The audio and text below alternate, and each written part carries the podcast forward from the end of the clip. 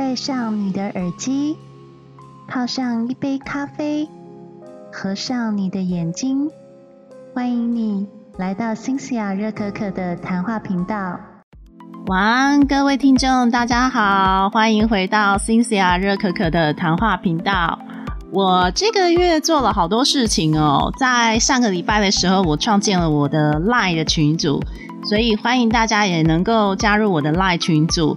那我的赖群组里面就是有讲到一些呃安利团购，还有我自己喜欢购买的其他品牌，不限于安利的品牌，然后我会在里面做团购的讯息发布。可是不是强迫的，单纯就是分享一些产品资讯给大家。然后如果有想要购买的人，就可以直接跟我购买。那第二个最重要的，也就是我群组里面比较主要的，就是分享我说书的内容。我大概就是从第一集开始，一直做到现在第十一集了。我觉得真的还蛮感动，就是我自己替我自己的坚持觉得感到骄傲的。那当然，中间其实我有过很多次想放弃的时候，因为大部分的人都会觉得做这件事情吃力不讨好嘛。第一个没有收听率，然后第二个你又不是透过 podcast 去赚广告费。我目前其实，在做这些东西，我都完全没有收入，完全没有骗大家，这是真心的。那其实你在做这些事情没有收入、没有回报的时候，呃，做久了，其实真的是会有一点挫折。不过我很感谢我身边有一些很真心的朋友，也很正向朋友，会鼓励我，告诉我我要回归初心。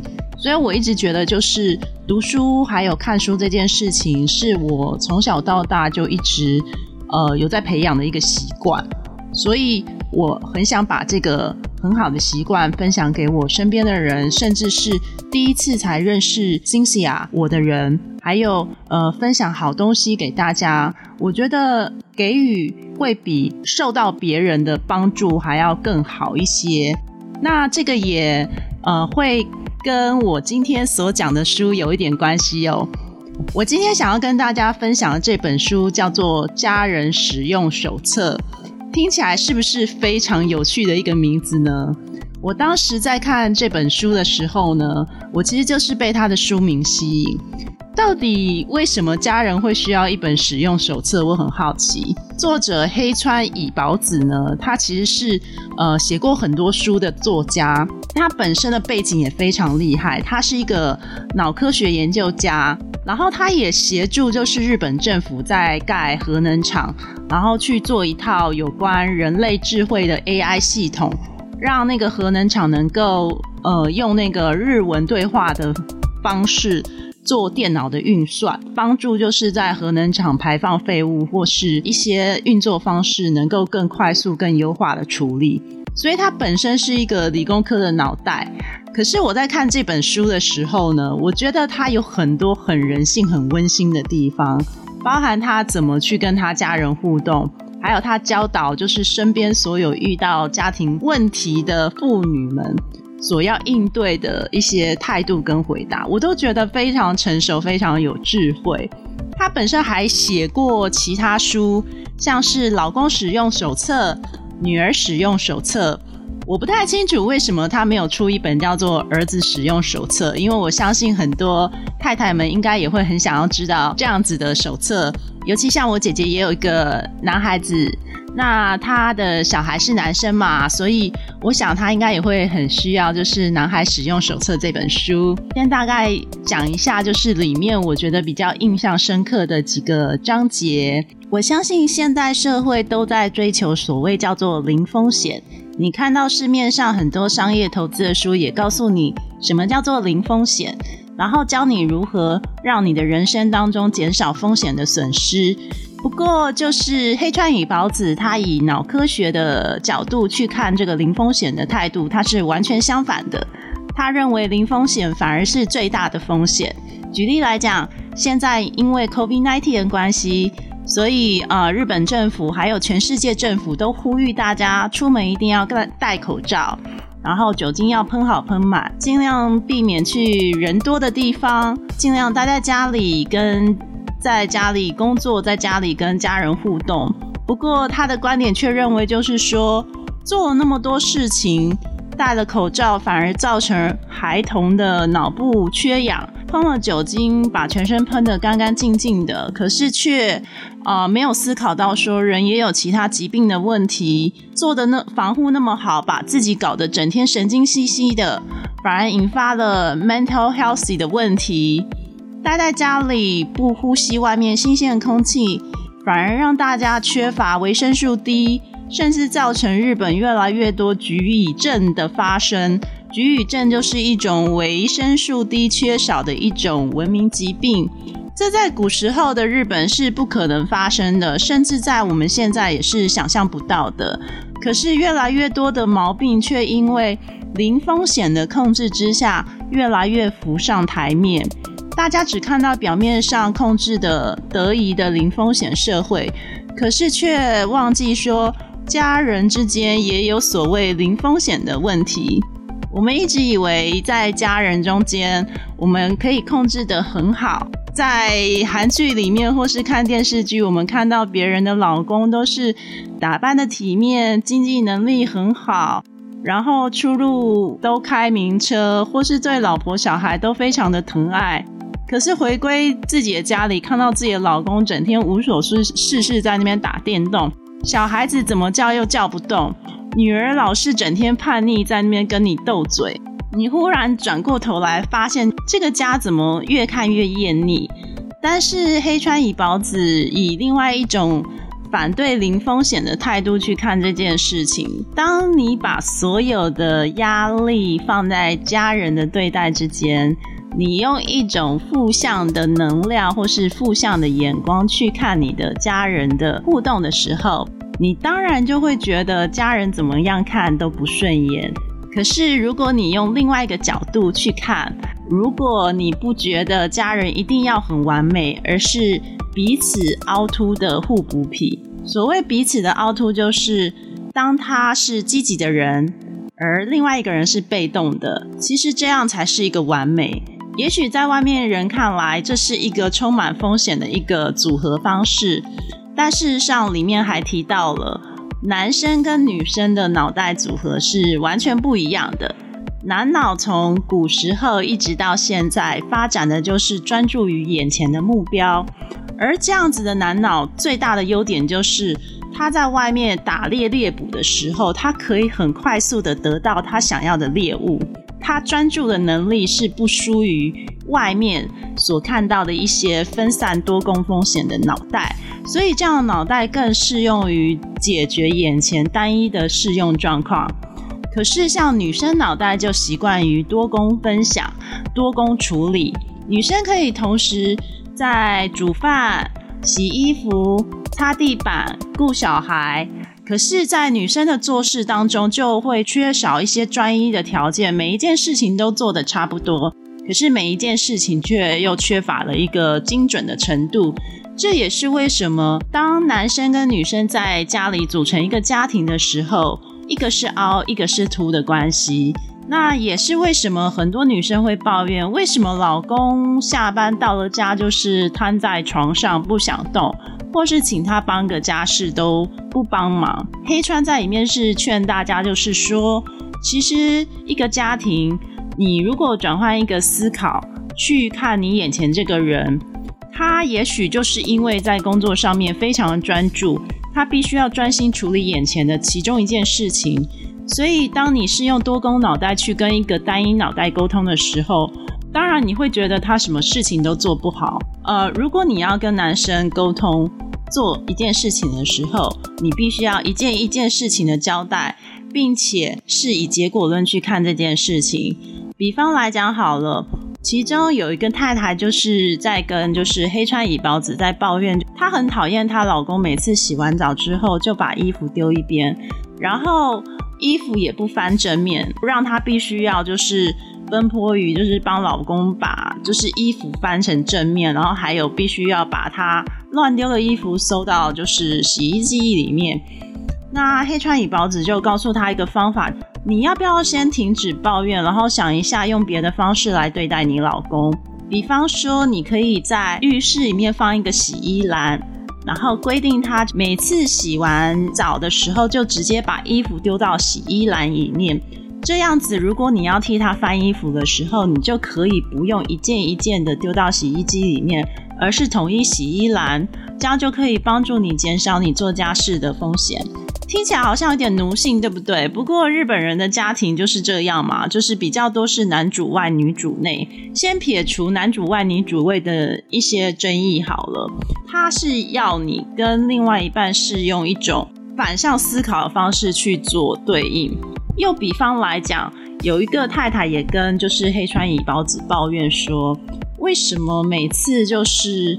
她老公倒茶水的时候，都会水都会溢出杯子来，或是她也看不惯她老公使用茶壶的方式。结果黑川乙包子直接就点名，你的老公应该没有办法像你如此细腻做事情，所以以后你叫他倒茶水的时候，你直接帮他准备一个非常大的茶壶就可以了，这样他绝对是会倒得稳跟倒得准。那个太太一听觉得非常有道理。其实这个两个例子都在告诉我们。跟你的家人、小孩，还有你的另外一半沟通的时候，你要不要试着去思考，你眼前的缺点，也许是你应该转向正念的优点。嗯，我觉得书中有提到，就是我觉得四个蛮不错的家庭使用守则哦，然后我也觉得很有趣，想跟大家在这边分享一下这四个家庭使用守则。我觉得适用于所有的家庭。呃，也适用于我昨天从我同事听到的一些，呃，他在抱怨小孩的事情哦。然后我觉得我也很想要分享这个故事给他。那在这里我也分享给所有就是望子成龙、望女成凤的呃父母哦。那这四个守则包含第一个，你不要把世俗带回家。所谓不要把世俗带回家的意思就是。你有没有发现，就是你跟你家人沟通的时候，有时候会吵架的原因，是因为你爸妈时常会拿别人的标准或是世界的标准来对待你。比方说，他们就觉得你是学生的话，你就该好好用功念书，你不应该打电动，你不应该做什么什么。如果你是老公的话，老婆就会期望你应该要好好赚钱养家，你应该要是经济能力很好的人。你应该要随时体贴我。那如果你是老婆的话，老公就会觉得你应该要好好把家务事做好，你应该要好好顾小孩。为什么你还有时间在那边看电视？我们其实思考生活的一些细节，你会发现说，你对待家人一旦使用世俗的价值观套用在你的家人身上的时候，你会发现冲突感就变多了。当我们放下就是你应该或是我为你好这样的观念在家人身上的时候，其实我们就会轻松很多。其实我们反思一件事情：为什么我们这辈子有机会跟这些人成为家人？我们为什么会认为我们需要要照顾小孩？为什么我们甘心情愿的跟这个人过一辈子？其实回归原始点，就是因为。我们想要是爱对方嘛，我们在乎对方嘛，一切的原始点、家庭的结合点，其实都是因为爱跟在乎嘛。那你想想看，如果你用一个责备的口气，或是用世俗观念去套在别人身上，或是套在你家人身上的时候，你有没有觉得其实你已经忽略到爱的本质了呢？其实你的家人不需要配合世俗价值去做什么。如果你爱他们，那你就不会想用世俗价值观去绑架他们。对他们来讲，不管他们是充满了缺点或是怎么样，如果你 totally support 他们的话，我想家人也会用同样的方式来回报你，这样也会减低很多冲突。家人使用守则二。家人的失败是没有什么好责备的。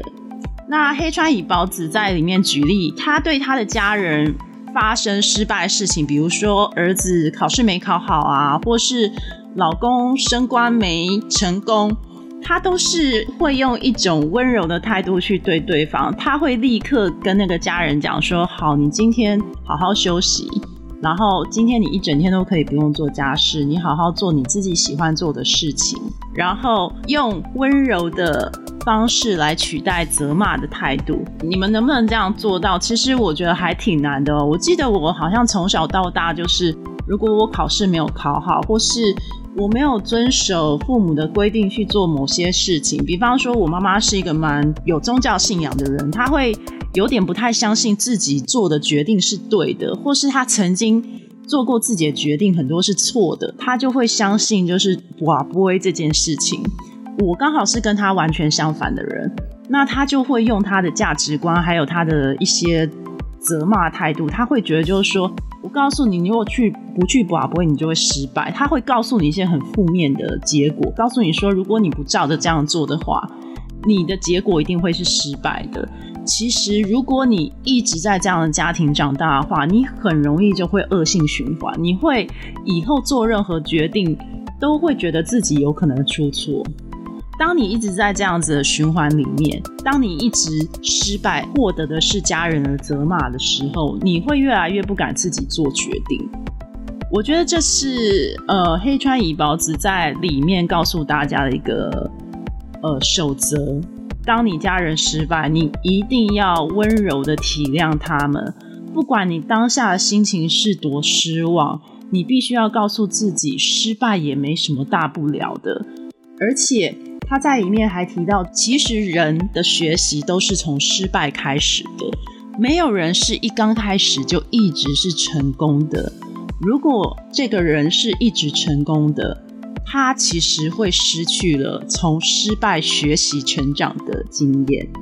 大脑就是那么奇妙的东西。当你的大脑一直吸收失败的资讯的时候，如果你活用这个失败回路，让自己能够从失败当中成长、学习教训的时候，你的大脑会获得越来越多经验。这也是他在做 AI 这个技术的时候。那个 AI 会一直从错误当中去学习正确的知识，让自己的 AI 学习能力越来越强。或者你看看你的手机，无论是 Siri 或是一些其他 Google 发明的一种对话程式，他们都是从失败当中学习啊。你跟他对话，然后你纠正他的语言，然后他们就会去学习说：“哦，原来说这句话是错的。”人跟人之间也是这个样子。就是当你用责备的方式去责备对方失败，告诉你大部分人都不会接受被责备，他们反而会反过来去做你更不想要做的事情。当你用一个比较接受态度去接受这个人失败，用别的方式去跟他沟通的时候，其实他反而会。衷心感谢你对他的温馨帮忙，而这也是家人之间用爱来支持彼此关系的一个重要因素哦。所以这又牵涉到他讲的第三个守则：跟家人之间的对话，请不要用五 W E H。所谓五 W E H，就是你去哪了？你今天在干嘛？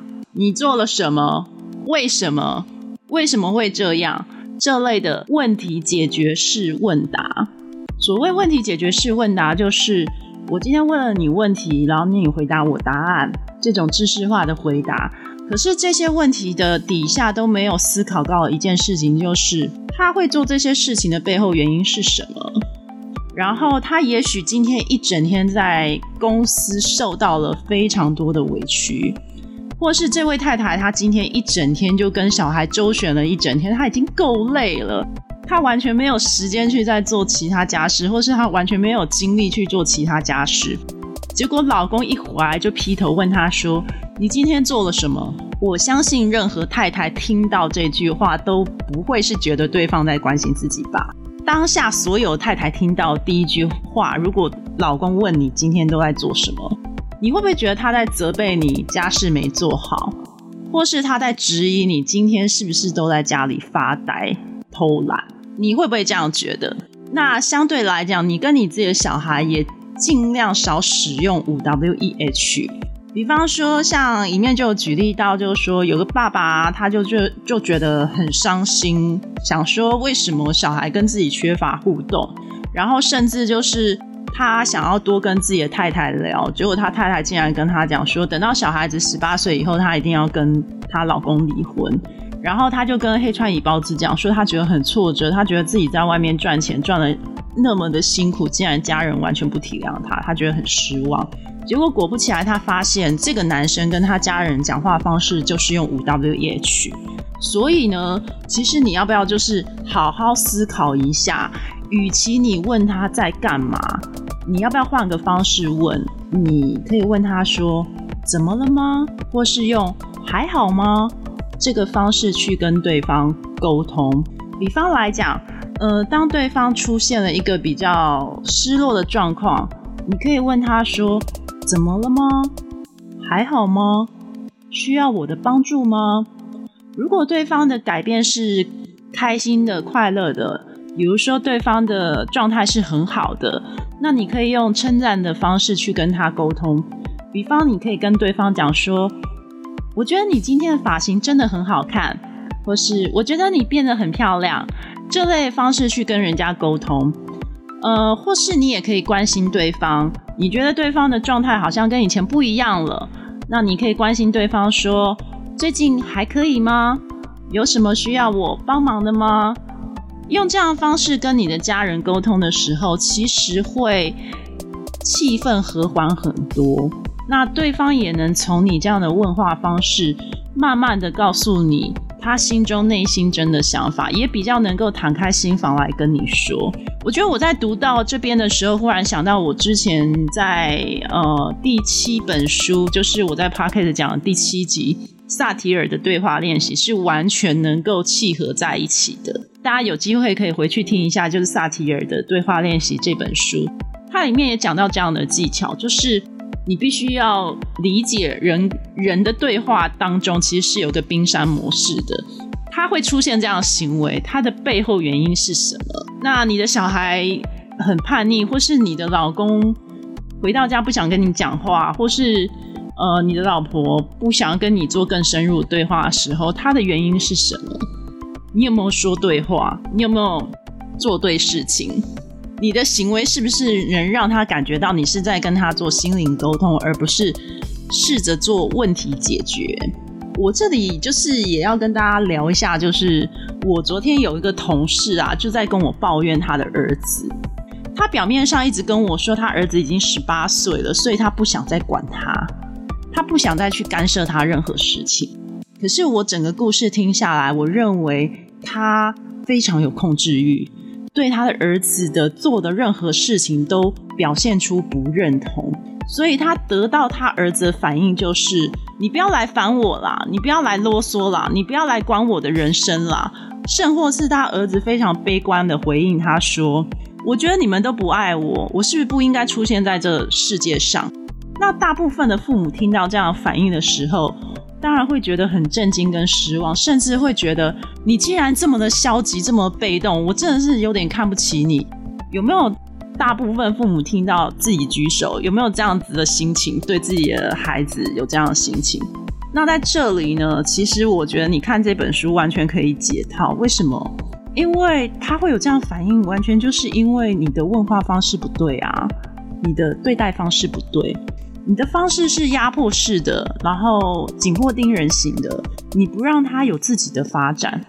我那个朋友就是我那个同事啊，他嗯就跟我提到，就是说他有发现，他有一次他儿子在暑休的时候，老师交代他十二点以前要交作业，然后呢，他就发现他儿子在十二点左右的时候才开始写那份作业，但他儿子速度很快，大概五分钟就写完了。结果他进去责怪他，他就说：“我从九点就一直叮咛你到现在，你现在才写作业，你为什么就是一定要把事情拖到最后一秒才做？听起来好像这个妈妈骂的很有道理，对不对？可是我听完这个故事，我只觉得他非常紧迫盯人，因为其实小孩子他有做完这件事情啊，这个结果是他做完这件事情了。”那可是他很在乎那个过程，他不，他觉得他小孩子不在乎这份作业。那我是觉得他并不是不在乎这份作业，而是他一定有他的原因。比方说，他就是想要在家里先好好的休息，休息完他才有时间去思考我要怎么做这份作业。那也许他的动作是比较迟缓的，或是他需要很多时间去消化、去休息，才有办法做这份作业。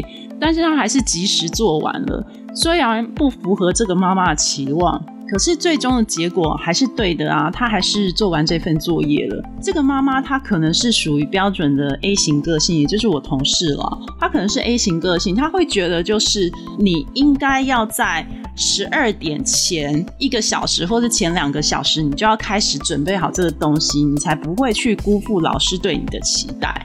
然后他甚至认为，如果大家没有照这个方式走的话，你的人生就会很失败，你就是对你的人生不负责。我觉得这是不同的思维哦。可是如果你是换个方式去问你的孩子，就是呃，你问他说，为什么有什么事情打扰到你吗？你你你为什么是这个时间点你才想要做？你有什么原因吗？你用一种站在他的角度、同理心的角度去跟他沟通的时候，他也许就会跟你讲说为什么他要这样做。那你听完他的做法，如果你还不认同的话，其实 maybe 你们还是可以继续沟通下去，让这个对话能够进行，而不是让这个对话变成小孩子误解你是一个不关心他的父母。那甚至我这个同事有点气到，就是说，反正以后他被他爸爸逼到要去做住那种呃住。呃，住校的学校的话，我就不管他，我就把他赶出去，我就是不理他。他就是有一些这种情绪化反应。那我觉得其实没有必要啊，因为你你会你会对你小孩做这些事情，是因为其实你很爱你小孩，你是望子成龙的。但是他从头到尾都用“为你好”这三个字的态度在跟他小孩沟通，这难怪对话不会成立，然后这也难怪这家庭的气氛就会剑拔弩张的。家人守则第四条就是留给家人适当的空间。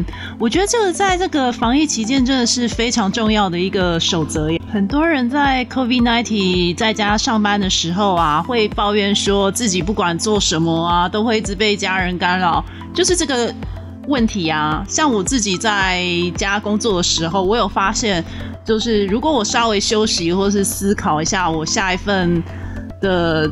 专案我要怎么做的时候，我妈妈或是我爸爸就忽然出现在旁边说：“哎，你要不要吃个什么东西？你要不要怎么怎么样？”你顿时你没有办法专心去思考你想要做什么事情哦。那我觉得家人之间相处也是这样，就是因为你们是很紧密的社会群体结合嘛，算是一个最小的小社会嘛。那难免大家就是一定会有彼此习惯不同，或是想要静一静的时候。如果这个时候你再去。侵犯你家人的空间隐私，或是去挖他的八卦，其实对你们家人之间的关系并不会有太大的帮助哦。所以，其实在这里就是也是要也是要跟大家呼吁说，其实家人的空间真的是很重要的一个环节哦，千万不要让家人感受到很大的压迫感。那如果他需要静一静的时候，你就默默的支持他们，然后给予适当的鼓励就可以了。那所以，呃，我在这里很简单分享这四个守则，它其实里面还讲到很多，呃，我觉得很有趣，然后也非常发人深省的家人相处方式哦。那不过就是我觉得，我还是鼓励大家自己去买这本书来看看。然后大家也可以在我的就是 Facebook 还有 IG 分享的链接里面买到这本书，我会把就是购买链接放在里面，然后大家可以透过这个链接去做呃博客来书店的购买。我觉得博客来的就是品质都很不错，然后他们有时候上面都会有一些优惠方式，大家可以参考看看。那呃，我今天也讲的差不多，也讲了三十分钟，还蛮久的。然后我最后也是想跟大家分享一下，就是呃我自己最近呃都有做蛮多事情的，然后我自己也觉得，嗯，我的生活变得蛮忙碌的。那可是我虽然已经今年八月我已经要四十二岁了，对很多人来讲已经逐渐要走完人生的一半。那我我感觉我现在反而是人生最快乐、最丰富的时候。虽然做这些事情都没有任何的回报，可是对我来讲，我觉得是一个很好的分享。那我相信很多人听到现在都会觉得啊，因为你是做安利的，所以你就很喜欢散布一些快乐讯息来误导我们。No，不是。今天其实我加入安利，并不是因为我想赚钱哦。其实当时加入安利，完全就是因为我想要分享书籍。然后我对于安利经营非常的佛性，就是你想跟我买，你就跟我买；你不想跟我买，想要看看讯息，然后想做多做比较，跟其他产品多做比较，我都觉得没有关系。那我也。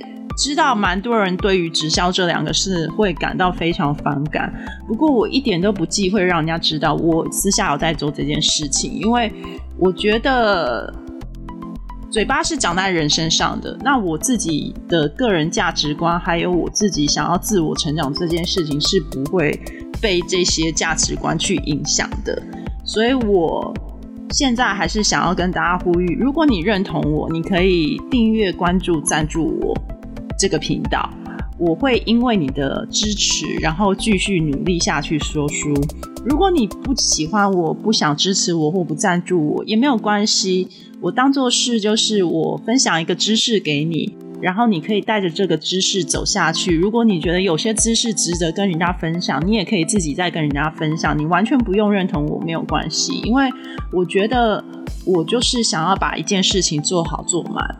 呃，anyway，我觉得这有点题外话了啦，是有点感触啦。因为这一路走来，其实遇到蛮多事情的，包含我最近感情上面也有一点小小的挫折，可是我很快就收拾好了。然后也因为这个感情的挫折，也让我更认识自己到底是需要什么样的感情。